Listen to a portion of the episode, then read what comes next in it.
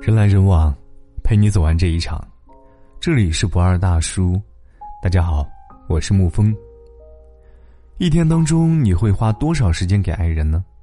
我看过一个数据，中国人一天平均点击手机的次数是六百次。假设点击一次看一分钟，那么就是要花十个小时在手机上。数据看上去很惊人，却藏着有些心酸。昨天有个读者问我：“大叔，当初他上厕所也要带着手机，就怕错过我的消息。现在聊天界面里只剩下绿框了，你说他还爱我吗？”姑娘发过去的消息就像是石沉大海，整整两天没有任何回应。真应了那句话。我回他消息是秒回，他回我消息是轮回。大家都有忙的时候，忙着工作顾不上吃饭，忙着复习不敢碰手机，但一整天连回复个抱歉我在忙的机会都没有吗？也可能他只是在打游戏，朋友聚会，还抽空发了个朋友圈，却没有回复你。我一直认为，对爱情的要求最起码应该是，我爱的人星标置顶秒回。一样都不能少。要是一个人舍得让你等很久，他一定没有那么值得。爱与不爱有个明显的界限，就是不愿意和别人做的事，愿意陪你做。他不爱吃辣，还是陪你吃重庆火锅；他不爱出门，却陪你走遍每条步行街；他因为忙拒绝了所有的邀约，却唯独对你有空。如果他爱你，他或许不秒回，但是一定会回。他或许真的很忙，但只要稍微闲下来，该给的关心一定会给个够。有次会议上，我注意到身边的同事在发微信，语音按下去三秒没有说话，然后摁灭了屏幕。事后我问他，他说是女朋友当时问他在干嘛，他用会议有些嘈杂的语音说明了我在开会。女朋友心领神会，安静的没有再打扰。爱情应该是及时的。不用分秒陪伴，但是不管相隔多远，都对彼此保持信赖。信赖的基础就是惦记着对方，在不那么忙的时候，给对方一个及时的回复。真正的爱人一定会让你感受到他的存在，而不必慌张。感情或许不会一直处在热恋期，正如再热的水都会有凉的时候。热恋时是这种感觉，看到你我怕触电。看不到你，我需要充电；离开你，我会断电。而情话说尽，热恋期过去之后，他好像变得没有那么体贴了。你说你痛经，他跟你说多喝热水，给你准备红糖；你说你今天加班，他给你发了红包，让你打车回家；你说你好冷，他不再说来抱抱，而是责问你为什么不多穿点。他变得越来越像你妈，对你的哄和关心变成了给你的解决办法。但是你不会责怪你妈为什么让你穿秋裤，让你多喝热水，晚上不接你回家，因为你知道你妈是爱你的，你确定那些看似微小的关心都是充满爱意的。但是对于那个人，你或许没有那么笃定。对于你，依然需要他的甜言蜜语和宠爱，需要他的秒回和随叫随到。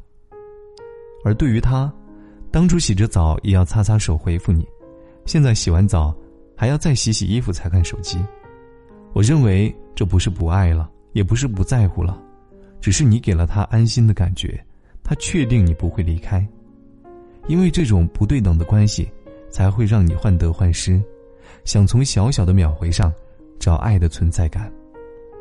很多人认为，他要求我秒回太苛刻了，但有没有问自己，为什么在一段让我安心的爱情里？对方却如履薄冰。要知道，再昂贵的食物，要是每天吃，味觉迟早会麻木。爱情也是一样。张爱玲说过：“得不到的才是红玫瑰和床前明月光。”那么，面对已经存在的爱情，最好的解决办法就是维持住新鲜感。新鲜感不是陪新人重蹈覆辙，而是陪旧人体验未知的人生。不要认为重复的事情就一定很无聊，太阳会每天升起落下，但是我们还是动不动就被日出和夕阳给打动。不管是恋爱还是单身，你都要让自己成为一等奖。不需要你特别好看、特别会赚钱、特别有内涵，只需要你把自己放得稍微重要一点，像一本翻不完的书，吸引着他去看结局。不要摆出一副你想要就来拿，不要也还在原地的模样。如果你足够好，就要做到既不等着谁，也不惯着谁，永远知道留一份爱给自己。爱情和婚姻毕竟不是生活的全部，你至少应该有一个兴趣是超过对他的热爱。如果你喜欢逛街，那就结伴三五闺蜜常出去走走；如果你喜欢美食，那就挑一个下午。好好研究一道硬菜。如果你只是想放松，那就好好的泡个澡，听听音乐，睡一觉。当你把日子过得风生水起，他自然会被你的光芒吸引，不自觉的来找你，开始期待你的秒回。爱情需要安全感，也需要危机感。或许当他知道随时可以被你排除在外，才会以认真的态度对待。秒回的人应该很温柔。因为他舍不得让你等太久，但秒回不是分分钟的依赖，而是一种爱着的态度。最好的相处不是每秒都聊随叫随到，而是我想你的时候，知道你也一直在，一直爱。人来人往，陪你走完这一场。这里是不二大叔，我是沐风，晚安，亲爱的朋友们。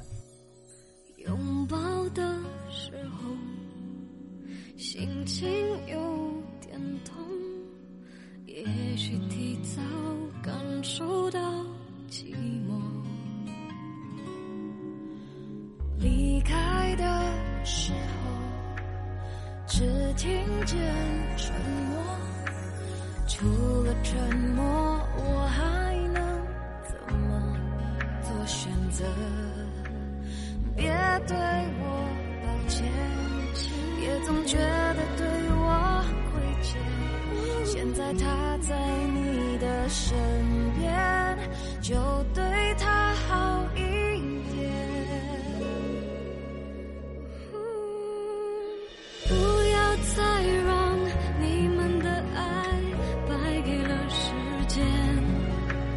既然遇见了永远，就不要说再见。不要再让你们的爱输给了永远。我们曾经过那么多考验，最后还是回到了原点。